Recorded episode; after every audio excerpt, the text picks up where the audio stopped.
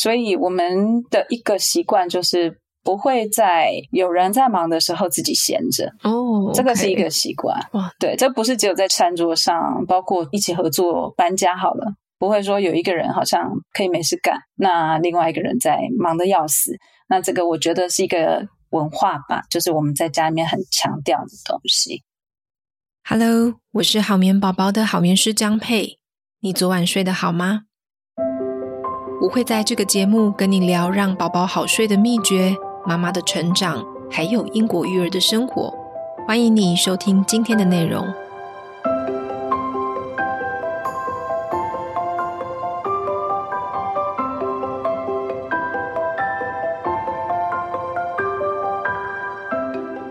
今天的来宾呢，是我们之前访问过的在家连续创业者凯若。上次那一集我收到蛮多的回馈哦，甚至有棉友跟我说，他因此开始准备在家创业，或者是开启了自己的 Podcast 频道。但是今天呢，我们想聊一个比较轻松的话题。表面上是要谈孩子的餐桌礼仪哦，但其实我自己最想聊的是欧洲的吃吃喝喝，因为我自己很爱吃美食了。那凯若他住过德国、西班牙，那在这两个地方养小孩哦。那因为他爱上了西班牙的美食，所以现在他在家创业的品牌呢，就是 Mi Vida，就是生活，那是把西班牙的好料引进台湾哦。呃，我自己去过西班牙三次，那这是我在欧洲去过最多次数的国家。嗯、那之所以去那么多次，很简单的原因是因为我觉得西班牙的食物真的很好吃，而且它是台湾人比较能接受的那种口味哦。对，没错。但是我也蛮多好奇的，就是比方说他们吃饭时间老是很晚啊，哦，还有他们总是吃很久啊。那我今天想要问一下凯若，就是我们在饮食上面的教育啊，嗯、或者是他们的饮食文化里面有什么跟我们不一样的地方？那我们先欢迎凯若。嗨，大家好，所有好眠宝宝的听众，大家好，很开心又有这个机会跟大家聊聊天哦。今天的主题比较的轻松一点，讲到吃，哈哈，我也好喜欢吃哦。你说到说你常常来西班牙吃，对，对，我也以前在德国的时候也是常常到西班牙和意大利，就是去吃东西。因为在德国真的没有那么多可以吃的，就是说各式的美食啊。当然呢，还是有些地方像大城市还是有，但是在乡下地方啊就比较少一点这样子。那我先简单介绍一下我自己啊，我是凯若，很开心在这边跟大家见面。那我自己呢，十九年前在台湾开始创业，然后之后呢，大概八年前搬到了德国汉堡。然后在三年前呢，大概两年多前，两年多前我搬到了西班牙，这样子。好，凯瑞，我想问一下哦，因为呃，你有住过德国，也有住过西班牙。那其实我自己很粗浅的刻板印象啦，是德国人很爱吃肉，然后西班牙人嗯、呃，好像很爱吃海鲜哦。嗯哼，那从你实际住在呃当地的这个观察。你觉得德国跟西班牙他们的饮食文化有什么不一样的地方呢？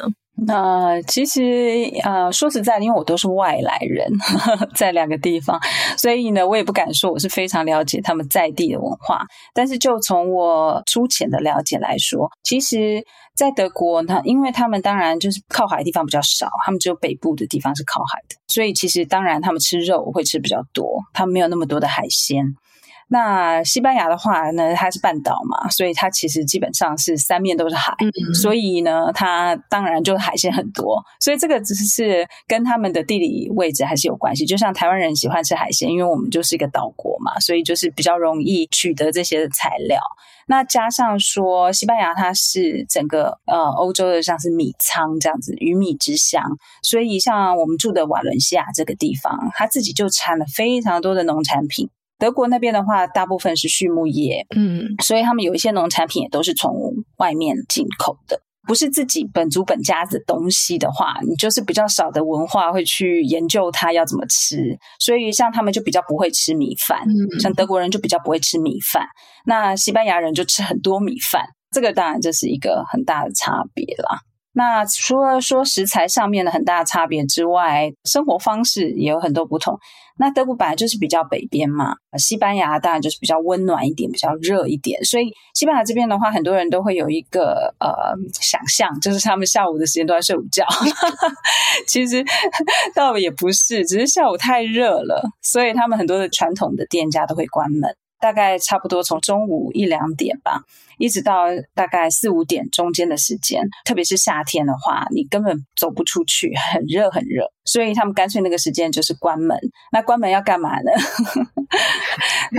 就吃东西啊，吃吃喝喝啊，聊天啊，因为时间也挺长的，所以他们不一定都在睡午觉。我也有认识西班牙人，是真的每天几乎都有在睡午觉的。但是哈，现在来说已经没有在没有那么长在睡午觉了啊。嗯，对，嗯，对，凯若，你讲到一个重点。我第一次去西班牙吃东西的时候，我就有感觉到说，诶，他们的。有一些元素或是那种口味，嗯、其实是台湾人也会有一点点接近的，对，就是它是台湾人比较可以接受的那种料理方式。对，那可能就真的跟因为都是四面环海，都是岛国，那又是属于比较温暖的国家这样子。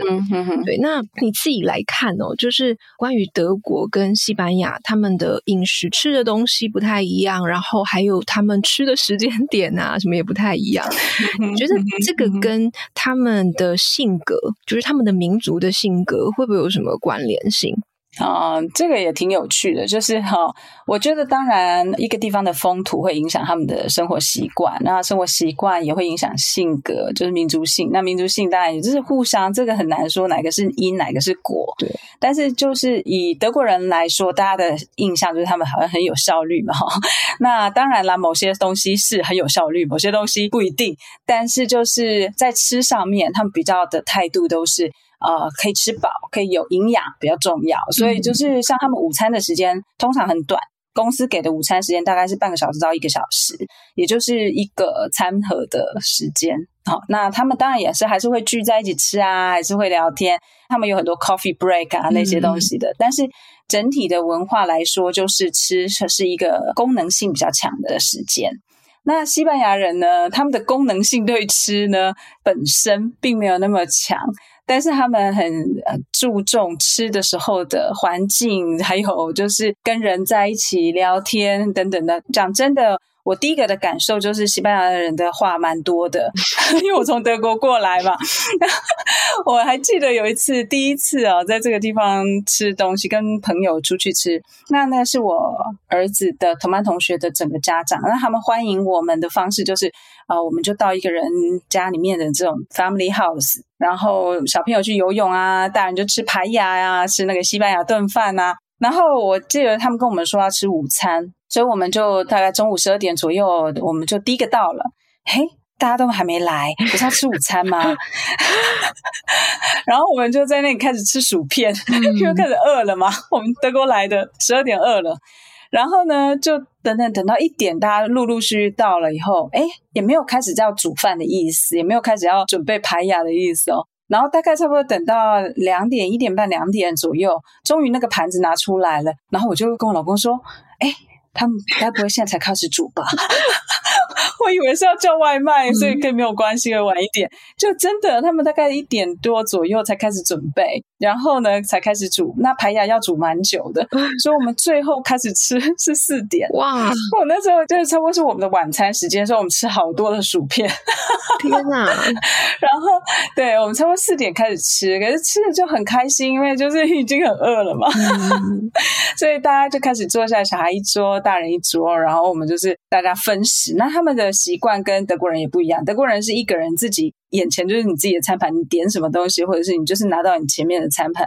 那他们的话是大家看过那个西班牙炖饭，那一天我们吃是十五个人左右的大的很大的一个锅子，那大家就是从里面挖自己要没有挖这样子。那呃，我很喜欢这个感觉，因为就是跟台湾那种就是在乡下，然后对对对，就是好像那种板的那种感觉哦，很舒服。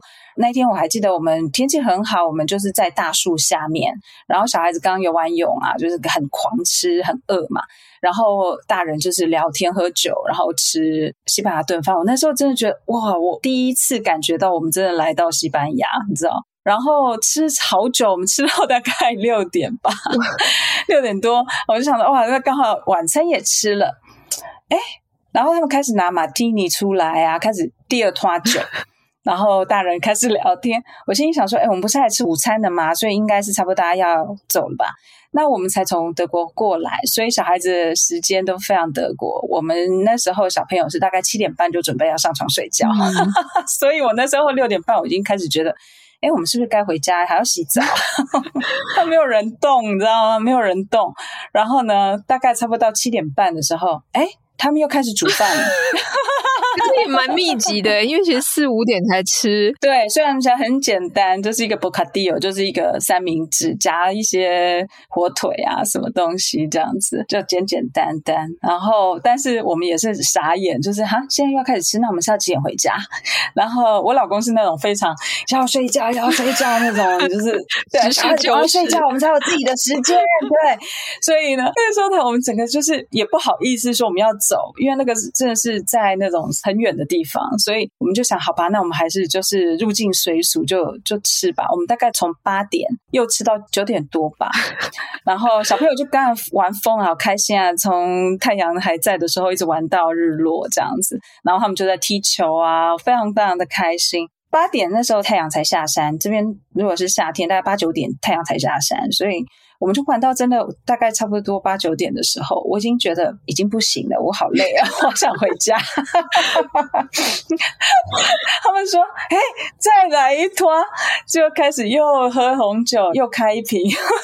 哇！我们那个时候到最后是几点回家？我们是十点的时候离开，十点多离开的。嗯，对，就是这样。所以我们后来都知道了，如果跟西班牙人约假日的午餐的话。你就是要有一个心理准备，他会从大概十二点一点一直延续到晚上，所以都不要真的约一个午餐一个晚餐，绝对来不及。哦，这真的很有趣。我我觉得你刚刚讲到几个点，像你讲德国那个部分，就是德国人吃饭很实际，嗯，这一块其实我觉得英国也是这样子，嗯，因为英国他们。呃，英国人都被笑说他们没有美食嘛，那但是他们吃的东西就是也是很功能性的，就是有吃饱，然后有均衡，就是淀粉有肉类有这样子，嗯、就是每一个每一个食物有吃到就好这样，嗯、哼但是。你刚刚讲到西班牙那一块，我觉得西班牙好像跟台湾有点像，但又有点不像。嗯、哼像的部分是像我们可能叫围炉，就是共桌，然后一个桌子，然后大家一起吃共食，就是一些菜啊，我们就一起夹菜，这样不是一个人一个餐盘。对对。但是我刚刚听到你讲到一个西班牙比较不一样的点，是我觉得那个气氛是很重要的。嗯哼，就是像台湾人，我们吃东西，如果说你约中午要吃午餐，你一点都还没有上菜的话，人家会。生气，因为我们真的很重视吃，就是我指的是说，我们真的要吃饱，就是我们可能会先至少先确保大家肚子里有食物，然后再比较有力气聊天。但是听起来，对西班牙好像是先去营造那种气氛，就大家先聊聊聊，诶，聊到一个程度，我们再开始吃，然后吃一吃再聊再吃，好像那个吃饭跟聊天这种过程，它是延续很长的。对，诶，他们真的很会聊。应该是说，我们台湾的话，就是比如说你约，很多时候我们是约到外头去，会去外面吃饭。对，那在家里的话，大部分是家人，所以在家里吃饭。西班牙人的话很喜欢约人家到家里吃，所以在家里你就一直吃，一直聊。那他们的重点也不是在于只是吃什么，当然那也是很重要，不能吃太差的东西。所以他们在餐跟餐中间会有很多点心。啊、讲到小孩子好了，很有意思，就是我们在台湾的时候是帮小孩子带午餐的餐盒，对。但是我在这边，我也会帮我小孩带餐盒。小的儿子带餐盒是带什么呢？其实是带十点钟吃的。那他们一天吃五次，至少就是慢慢吃。早上一次呢，其实很简单，有的人就是一杯咖啡而已，好，就是七八点的时候，然后上班前，有的时候是一杯咖啡或者是一个可颂这样。然后呢，大概十点钟的时候会吃一个布卡迪尔，就是一个算是第一天的正餐。嗯，所以那一餐蛮重要的，要均衡。我们就被老师讲过说，他发给全班的家长，就是应该要有包含水果啦，要有包含什么什么，就是淀粉啊，什么东西的。那我儿子学校的家长都还蛮重视这件事情，所以大家都还蛮乖的，没有人说带糖果之类的，不可以的。然后呢，十点钟吃完之后，他们下午两点的时候会再吃一次。那那个就是学校准备的那种供餐。然后呢，之后大概放学五点的时候会再吃一次，不是晚餐哦。那一次也是点心而已哦，就是面包啦，或者是呃一些三五三明治啊等等的，所以我们也都会带着，让小孩子可以去公园玩的时候可以吃，然后呢晚上八点钟的时候再吃。那当然我们家的习惯还是没办法改到八点才吃晚餐啊，我们家还是小朋友要早早上床睡觉那种，所以我们就是变成差不多七点钟吃晚餐这样子，就是稍微折中一下。那我们五点钟那一顿就只有一个小面包，对，所以他们其实是这样子的。啊，一整天都在吃的那种感觉，真的好特别，我的感觉是这样子。嗯，对，就是感觉就是那个饮食是延续一整天的。嗯、那台，我觉得西班牙跟台湾感觉都是蛮注重吃的，嗯哼，但是我们的吃好像就是照三餐吃，就是三餐正餐。对对，那西班牙可能他们 有午餐，但是那个午餐又有大小餐之分，这样子。对对对，所以如果你跟西班牙人一起吃的时候。嗯，通常他们大餐的那一顿会是午餐，因为那个可以真的很久。那晚餐的话，就真的就是很短。呃，还有另外一个跟孩子有关系，因为我女儿比较大嘛，她已经成年了。那她刚到西班牙来的时候才十六岁左右，那时候他们青少年出去玩啊，她就跟我说：“妈，我晚餐之后回来。”那我的想法就是。你九点钟、十点钟应该就要给我回家了吧，对不对？晚餐之后回来嘛，因为我们都是六七点吃晚餐啊，所以大概八九点吃完啊，你应该十点前要回来啦，对不对？No No No No No，他说他第一次也是吓到，就是他跟朋友说，哎，要约晚餐，结果他们大概也是六七点就见面了，他想说要去吃东西，要快饿死了。结果没有没有，他们跑去喝珍珠奶茶啦，做这个那个啦，然后说啊，我们约了一个餐厅啊，呃，约什么时候？八点半。嗯、然后他到八点半终于到了餐厅，他已经快要不行了，还好有 tapas，就是有一些点心什么的，拿先来吃。但是他从八点半一直等到九点半才上正餐，然后呢，他一路吃，然后他就一直传讯给我说，sorry sorry，他没有还没办法回家，他们才刚上正餐。他一直到十一点才吃完他的甜点，天哪，十一点！对，所以我现在我女儿只要跟我说她晚餐之后才回来的话，大概是十二点前回来不错。哇，这真的很不一样。你你让我想到我刚来英国的时候，嗯，第一次来，然后来这边念书，嗯，那英国人他们这边是中午很简单吃，对，他们是。中午就吃三明治，这样就是最最简单的。嗯嗯、然后下午就当然是 afternoon tea 嘛，然后他们英国有名的下午茶哈，嗯、会吃一些会吃一些甜食这样。嗯、那晚上的话，嗯、我那时候我念书的时候，我也是跟朋友约说，哦，好，我们下课放学之后，然后去吃去一个酒吧吃晚餐。嗯哼，结果到了那个酒吧之后。所有的人都在喝酒，嗯哼，就没有人。我我我的想象就是吃晚餐，就当然就是，比方说他们吃马铃薯，就是有肉有菜这种，对，就没有，大家都在喝酒，然后一直喝喝喝，喝完可能喝了一两个小时，然后下一摊才会去找吃的。哦，那可是对我们来讲就很难接受，会觉得怎么可以空腹喝酒？然后 对呀，对，我觉得真的是每个国家的文化很不一样的地方哦。对，我们接下来聊一下小孩哦，啊，因为我们的听众主要都是爸爸妈妈嘛。嗯哼。那我这边有一个疑问，我很好奇的地方哦，就是嗯，像是在台湾哦，很多的小孩，我们一开始吃副食品的时候是吃米粥哦，因为我们是以米为主食的文化。对，然后再慢慢的以米粥来搭配其他的食物哦。嗯哼，我自己的小孩也是这样子。嗯哼，那我不知道在西班牙，因为西班牙也有吃米。嗯哼，那西班牙他们一开始，假设他们在吃一些副食品或者比较小小孩的时候，他们是会直接跟大人一起吃吗？嗯，还是他们也会用这种呃可能打泥的方式吃呢？啊、呃，其实因为我第一个小孩是在台湾，算很久以前了。呃那台湾的话，那个时候我是等到小孩子都已经快断奶了，那时候我喂母奶，然后大概在快一岁的时候，我才很意外的让他吃了，是我阿姨塞给我女儿那个水饺皮，意外的开始了副食品之路。好，所以其实我那个时候没有想太多，因为那个时候真的很早，已经快二十年前了，没有什么知识，没有那么多，还要教你怎么做那个水果泥呀、啊，什么那些东西没有。所以那个时候就是很摸索的，就让孩子开始吃这样子，所以中间并没有太多会给他们一些吃一些粥啊，然后加一些什么肉泥呀、啊、什么那种东西的。可是我从来没有去真的认真研究它。后来到了德国的时候生老二嘛，那我那个时候才发现，哎，医生他们教的很仔细耶。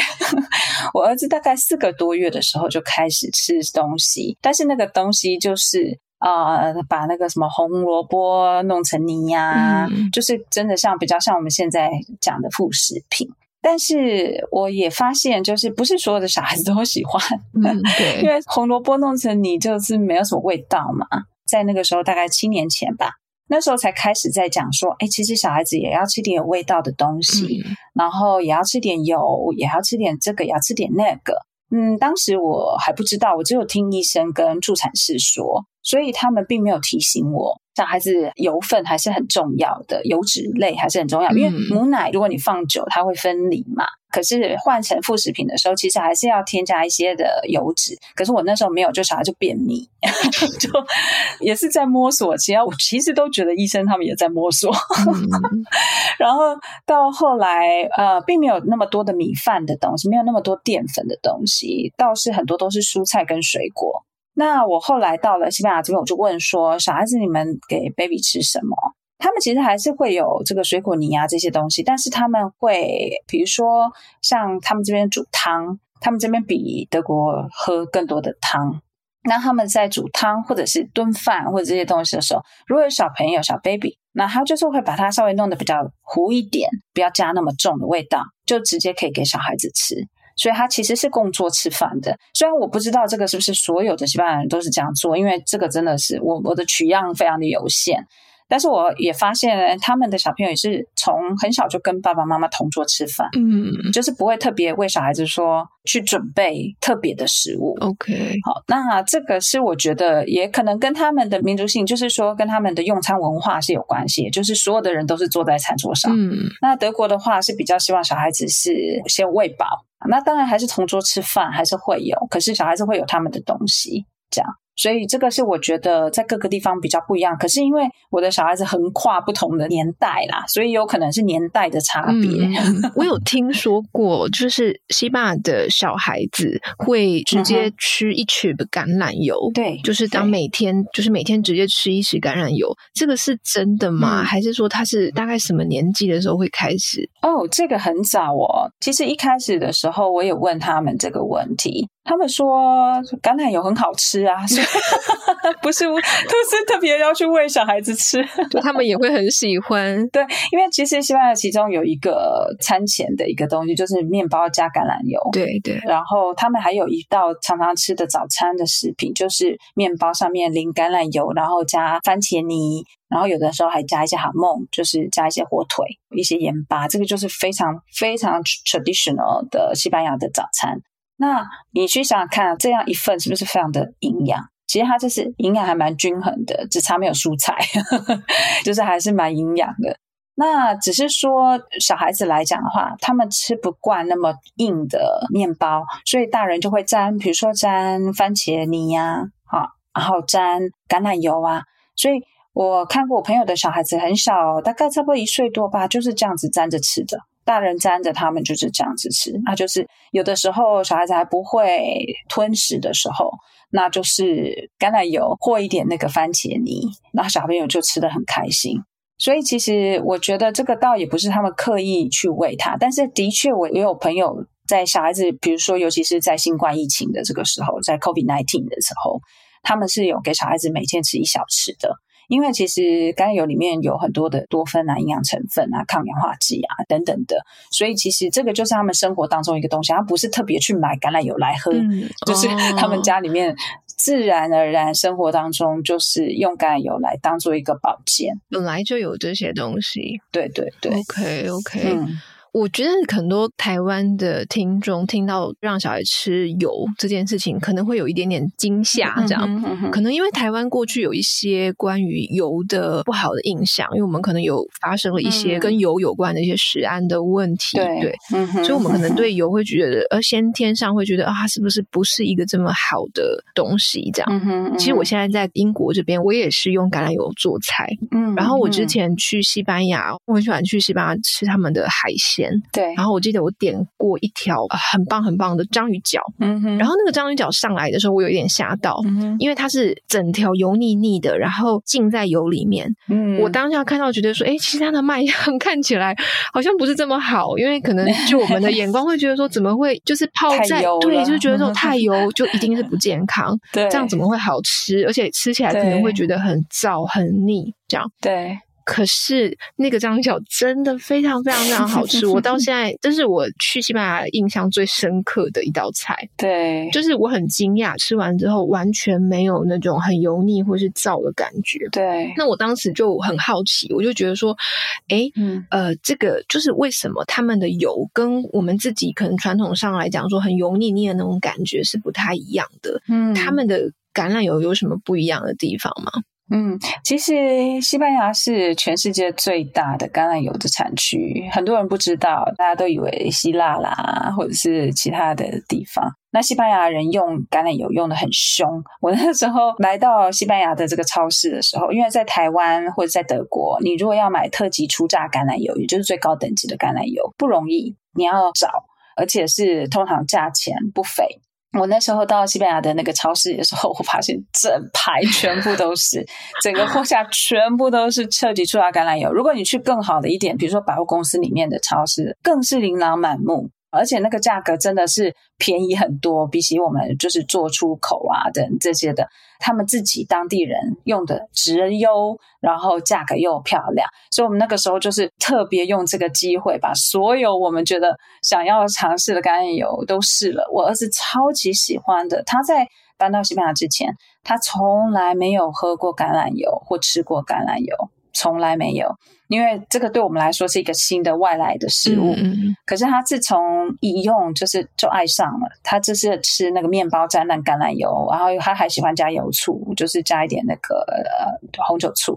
嗯，对对，加油醋很棒。对对对，对，他加红酒醋，加上这个橄榄油，加一点盐巴，这是他在某一段时间最爱的一个食品。之后我们就发现说，真的是太好了。我们只去去研究它，它有很多的健康上面的帮助。所以，我那个时候就真的整个改了我们的饮食。我其实，在德国的时候啊，曾经做过身体检查，那个时候有讲到说，我的胆固醇不是那么好，不是到坏，但是在临界点。后来我到西班牙的时候，因为我们加入他们的保险嘛，那他就是会做一个第一次的这种全部的检查。那那个时候已经是搬到西班牙来，大概快要半年吧。然后就是差不多在新冠疫情之前，我拿到那个报告，然后我跟那个医生问说：“诶，我之前有这样子的胆固醇状况，为什么现在没有？”他说。哦，很多人都这样，很多 从外来到西班牙的人都这样子，因为他们就是光换了他们的饮食方式，就改善很多。哇，那当然啦，如果你到了西班牙去，还是要每天吃炸鸡啊，你还是要每天 吃 那面包，然后每天都是喝可乐啊，那当然身体还是不会好啦。不是搬到地中海，身体就会自己变好，嗯、不是的。可是我们其实就算人在台湾啊，就算人在德国，你还是可以经由改善我们的饮食习惯，然后让自己的身体变好。我那个时候真的是很压抑，我其实现在哦，现在的体重啊，还有体脂啊，都是。比之前在在德国的时候好非常非常的多，可是我并没有额外的做什么运动，我只是就是 adapt 这边的饮食方式而已。哇，这个真的是很蛮令人意外的，就是哎、嗯，看起来感觉西班牙吃东西的时间很多，但是可能因为他们呃食材的挑选哦，或者是说他们用餐的方式，因为地中海饮食其实也是现代饮食学推荐的一种饮食的模式哦。如果大家有兴趣的话，可以去查查看。对，所以我觉得这也蛮有趣的哈。那我我们接下来聊一下，就是关于爸爸妈妈也很有兴趣的一个主题，就是餐桌的礼仪。嗯，因为在台湾，其实你们发现，大概小孩子过了一个年纪之后，嗯、爸爸妈妈他们会，我们会很担心哈，或者是有点紧张的议题是说，嗯、当我们带小孩子出门的时候，小朋友他会不会乖乖的在他的位置上吃饭？嗯、因为我们担心说带出去，那如果他到处跑来跑去，然后不肯好好坐着，那、嗯、可能会有很多路人的眼光这样子。嗯，那呃，凯若你自己在德国跟西班牙的经验，嗯，你觉得在欧洲的像他们的餐厅啊，然后他们对于呃小孩子的这个有没有做到这种亲子友善？那或者是说，他们德国、西班牙的小孩子，他是有办法乖乖在位置上吃饭的吗？嗯，还是就也是会跑来跑去，然后 就是他们是什么样子呢？全世界小孩都长得差不多啦。其实我觉得小孩子就是很爱玩嘛，小孩子就是玩比吃重要啦。大部分的孩子都是这样子，大概十个里面只有一个是那种一直坐在餐桌旁边吃东西的，那种通常也长得特别的圆润。那 大部分小孩都爱玩。那其实我觉得就是也是一个习惯问题，也就是说，如果说我们很习惯大家就是坐下来一起吃，就是一个仪式性的东西。像我们家在德国的时候，呃，小朋友就是帮忙准备餐盘啊等等的，然后。Settle 好以后，我们就是全部一起吃。所以我负责煮饭，小孩子负责 settle 餐盘。那有时候爸爸负责煮饭，我们就负责准备，就是大概是这样子的。那所以就是在这个习惯上，他们就是习惯说会跟爸爸妈妈坐在一起吃，而且是同个时间吃饭，不会说好像呃小孩子自己吃，或者是。呃，爸爸妈妈特别离开他们去吃一顿好的，嗯、我们大家都没有这个 luxury，因为我们是自己带孩子，嗯、没有什么爷爷奶奶等等的。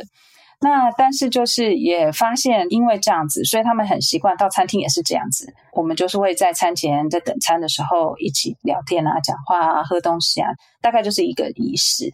所以我并不觉得说。好像德国小孩特别不吵，不会耶，还还是蛮吵的。嗯、但是就是说，他们大概就是也是一个习惯，就是会跟父母亲同桌用餐。那他们会不会比较早一点离开？会啊，就是有时候他们吃完了，那他们就是会到外面去跑啊。他们的跑的空间比较大一点，这个是真的。在台湾的有时候我们去餐厅的时候。嗯，小孩子没什么地方可以去，嗯，也就是说，他们除了坐着，再来就是整个 mall 的走廊啊，等等的。那在德国外面的空间比较大一点，所以我们会特别找外面空间可以跑的。所以也就是说，我们吃完东西之后，那小孩子如果他们想要玩什么，他们可以在外面玩，大概是这样。但是西班牙有一个很特别的地方，西班牙是真的疼小孩疼到一个地步。应该是说小孩子还是吃啊，还是跟我们这样吃？可是就是说，大家知道德国餐厅跟西班牙餐厅的音量是可以差到十倍。我在德国反而压力比较大，因为大家都很安静吃饭，讲讲话的时候，讲话的时候都是这样讲，就是要这样子说话。妈妈，我要喝水。比较安静的，所以当我小孩子开始。哎妈，我就哎小声一点。但是我们到西班牙的时候，大家都会这样说话的，有什么关系？所以我我整个觉得好放松哦。所以这就莫名变成亲子友善的地方，因为大家也不会嫌小孩吵这样。对，所以我并不觉得他们特别要对亲子友善。对，对，就是一个习惯，大家讲话都很大声，嗯、所以小孩子有时候还要提高音量讲话。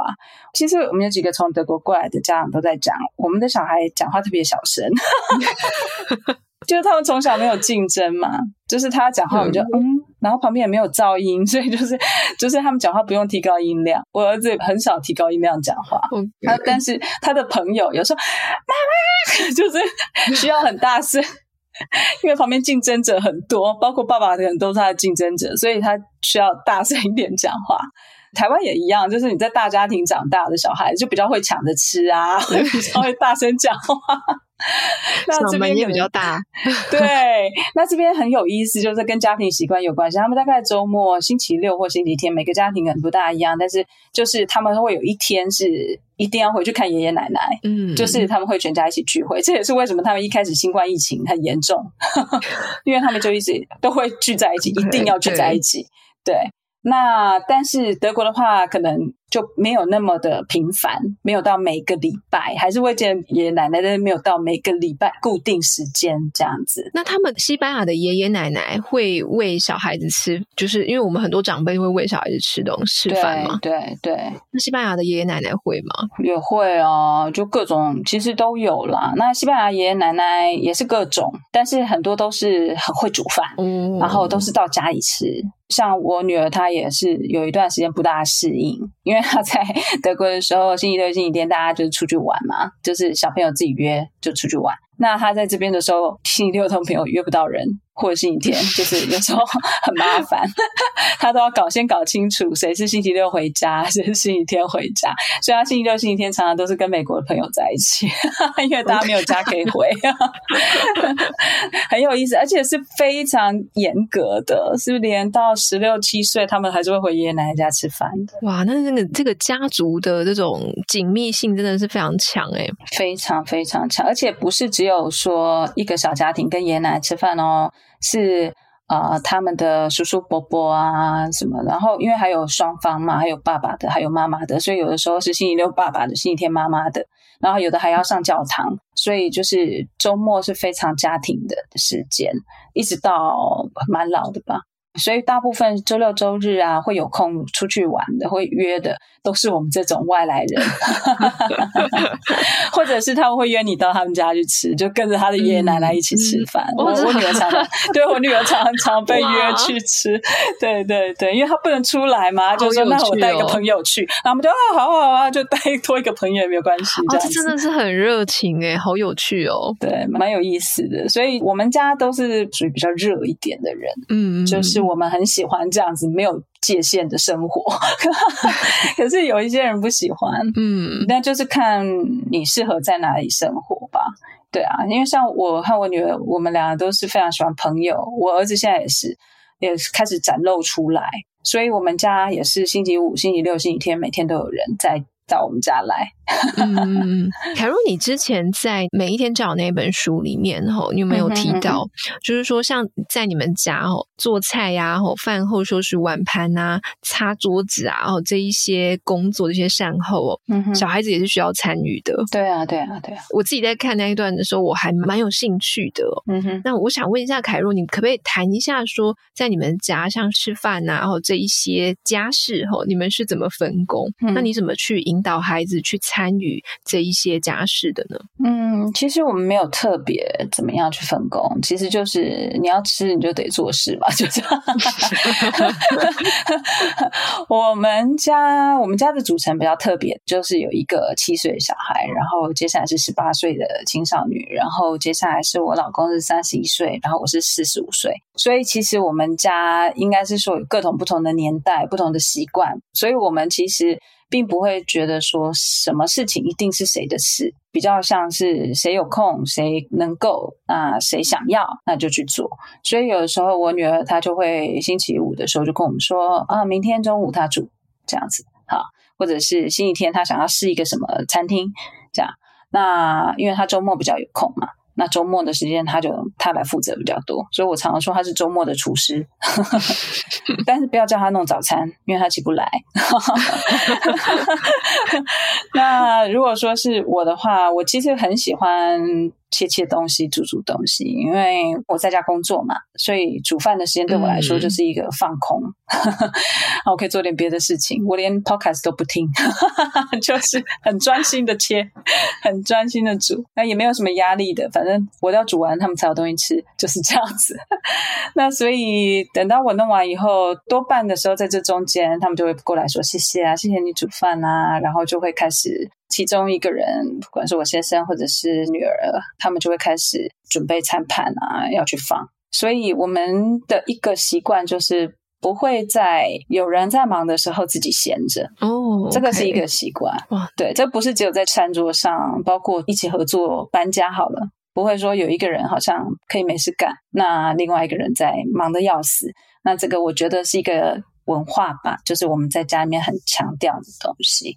所以其实这个也不是一开始就如此的。其实我当时是被我老公提醒，那个时候他到台湾的时候，看到我带我女儿做蛋糕，这个我有在书里面提到，就是他跟我、嗯、跟我女儿做蛋糕。哎，其实我女儿只负责那个有趣的部分，嗯、然后还有最后吃的部分。那所有的要洗的、啊、要收拾的、啊，所有这些肮脏的东西都是我在处理。那他就觉得说，这个不是我们一起做蛋糕，那是我做蛋糕给他吃，他只是在玩而已。嗯、对。对所以我觉得这也跟我婆婆她的教养是有关系的，她也是不会让哪个孩子这样闲的没事干呢。所以像我我老公他只要回去德国的老家，他妈就会招呼他去超市买东西。嗯，等于说你不是我来准备好，然后你就享福就好了。那这个跟我们的一些在文化上面有点不一样，但是我们在这中间就是选择一个我们觉得比较喜欢的方式。那当然，我觉得我还是有的时候会怀念那种，哎呀，我回家就没事干，你知道吗？就是当妈妈的宝贝。所以我回台湾还是这样子，OK，还是就是让我妈妈准备一下，我觉得好开心。可是大概过十分钟、二十分钟，我就开始觉得，哎，好像不大对。那所以，我有的时候的确会在家里，我还是多做的那一个，嗯，因为我就是觉得，不是因为我是妈妈，所以我必须多做，有点像是。多一点来疼一下他们这样子，然后我就觉得，因为我自己也喜欢有一点这样被疼，所以其实这个就是在这中间找到一个自己家里面的文化吧，对啊，嗯，我觉得这好像是我们台湾人我们的文化的一部分。像我自己小孩小时候，嗯，我是妈妈不让我进厨房的，对我也是，就是对，对我妈就会说我去念书就好了，你知道吗？对，对，就是读书，这个就是其他的事情都是妈妈做这样。对，那我觉得这种。从小到大的教养方式，可能也影响了我们。因为我自己在接触很多家庭里面，其实也有很多这种情况，就是说，哎，好像呃，家中某一个人他包办了大部分的事情，嗯，这样子就变成是某一个人的责任。对。但是因为我们现在的观念又已经不太一样，因为可能现在妈妈很多都已经有工作了，然后妈妈也很忙，没错。你同时又要做这么多事情的时候。体力上当然负担比较大，然后心理上也会有一点不平衡，这样。嗯嗯、但是，哎，好像对我们来说，哎，那是不是要怎么去要求小孩子，或是要求家里的其他成员也要参与？这个有没有？就是当我们要打破这种一开始我们的习惯的时候，嗯、这一开始有没有什么方法？呃，我觉得有一个很重要的事情，就是赋能的这个过程，empower 他们。我讲这好像有点生硬，但是其实我等下举个例子，大家就知道。就是其实我在一开始的时候，我的确是家里面做的事情比较多的人，但是因为大家也知道，因为那个没有办法，我有一个小婴儿嘛，那时候我儿子是婴儿，他什么事情也不能做。然后我女儿那个时候也刚到德国，所以大概差不多十一二岁而已。那可是我觉得，呃，就是对我来讲，我就想着说，以后我女儿她也要自己有自己的生活，她不可能什么事情都不会做吧，对不对？那我儿子他也是长大以后也是都要自己独立的，所以呢，我的方式其实就是让他们做得很开心，然后我绝对不会抱怨。就算他们弄得乱七八糟，哇！我女儿刚开始的时候，她就是负责煮饭，她煮的东西都很好吃，因为她很爱吃东西，所以她煮的东西都很好吃。可是我就是都不会去抱怨，尽量对。那她弄得脏，我就来收，因为毕竟她煮嘛，我收就是就是一个好像我闲着，那我就之后我来负责。但是慢慢的，我就会告诉她说：“哎，你如果这样子这样子做的时候，你等一下收拾的时间就比较短，我们就慢慢的一起做。”所以，其实，在一开始的时候，我觉得要管住自己，不要一直唠叨念，因为我们。做的比较多的人，总是会觉得说啊，这个应该这样那样的，那个应该那样弄。对，那你就会让，比如说爸爸也好，或者小孩也好，会觉得说他们怎么做怎么错。嗯，对，多做多错，他干嘛做？所以我每一次，我们家的习惯是坐下来，每一个人都会对煮饭的那个人，不管是谁，说谢谢。那这个已经变成一个习惯。我儿子到别人家，其他的妈妈跟我讲的，说 我儿子坐下来也是，就是他煮饭，然后我儿子第一个说谢谢你，这样。那这个就是哇，这个就是让做的人也舒服，然后呢，让这个不做的人呢，他也可以有点事情，其他的事情，比如说收拾啊等等的事情，每个人都觉得自己好棒，那就比较容易有下一次的发生。所以我每次都会问他们说：“妈妈煮的怎么样？”他们都嗯很好吃啊，很好吃，因为他们知道如果讲不好吃就没有下一次了。哎、欸，我觉得那真的很重要哎。其实你刚刚讲到一个，我们很常会忍不住。就是当小孩子或是伴侣他做这个工作，就做这个家事的时候，因为我们都是很有效率的，嗯、就会觉得说啊，你这样做不对，你这样做不好，应该要怎么样？我们就会忍不住变成一个老师的角色，嗯、然后去、嗯、呃帮他做的这件事情打分数，这样。嗯，但是其实这个对一开始在做这些事情，不管是对大人小孩都是，他可能会觉得说、嗯、哦，那那你比较厉害，就就给你来这样 子，对，然后就慢慢的就变成都是你在做。哦，所以对对，所以其实很重要的就是一开始你可能把这个任务给他们的时候，嗯，先不要插手太多，先不要评论太多，就接受他们做的每一件事情就好了。对，没错。像我女儿有时候她就会自己看那个 Pinterest，她会找到她喜欢的食谱啊、菜单啊，然后可是其实有的时候不是我们很喜欢的，就很怪。但是我们那时候我就会跟我老公说，就是说好就好了。只要有人要煮东西，只要有人煮饭就是好事。所以哦，他煮完不管怎么样，他自己可能会有评论了。哎，我觉得这个好丑啊，嗯、我这 好难看，好吃，好难吃。我们都喂，很棒，哇，amazing，amazing，你应该当个厨师的。Oh my god，你是真的是啊、哦，被体育耽误的厨师 之类。对啊，就让他觉得很爽，所以他就是下一次他、嗯、他就开始已经在找下个礼拜他要做什么。嗯，所以我女儿的那个社群媒体，所有存存起来的东西都是食谱。对啊，这也是很有趣。然后我我现在没有那么爱，可是他就是看到都我们在做的时候，也会不好意思嘛，所以。他就是偶尔他就会举举手说他要煮，那我们大家都知道他每次都煮一样的东西，但是我们还是会一样。谢谢哦，好好吃哦，哇，你真的是专家，你真是煮这个的专家，因为他每次都煮一样的。哎、欸，对，真的，真尤其男生哦，他们也很需要这样的肯定。像我自己老公是完全不会做菜哦，嗯哼，但是他是我们家在煮饭，就是煮白饭，嗯。然后因为煮白饭，它就是多少的米量放多少的水，它就是很工程师的性格，反正就是照个刻度放。然后他煮白饭的时候，我就会说：“我觉得你煮的白饭才好吃。”嗯，然后我煮的时候，我都会乱煮，因为我很凭感觉。对，然后我就说：“我煮怎么怎么就这么干，或者怎么就太湿这样子。”嗯，然后久而久之，我我老公就被赋予说。他是我们家煮白饭的专家，但其实他一点都不会煮。对，然后他现在 所所有的白饭都是给他煮，然后因为真的，他就每天煮我们家的白饭，太好了。对，他自己也很有信心。像前几天我们家有客人，他就是说啊，这个我来煮，嗯，因为他就知道说这个是他的专长，他觉得这个是他的专长。好，要不要来西班牙煮一下白饭？其实希望他不会听这集，但是其实就大概是这样子，因为就白饭，真是不管，哎，不容易，不容易。对对，我想要就是都让他做了，所以我们就。称他为煮白饭的专家，这样 太好了。对啊，真的不容易耶。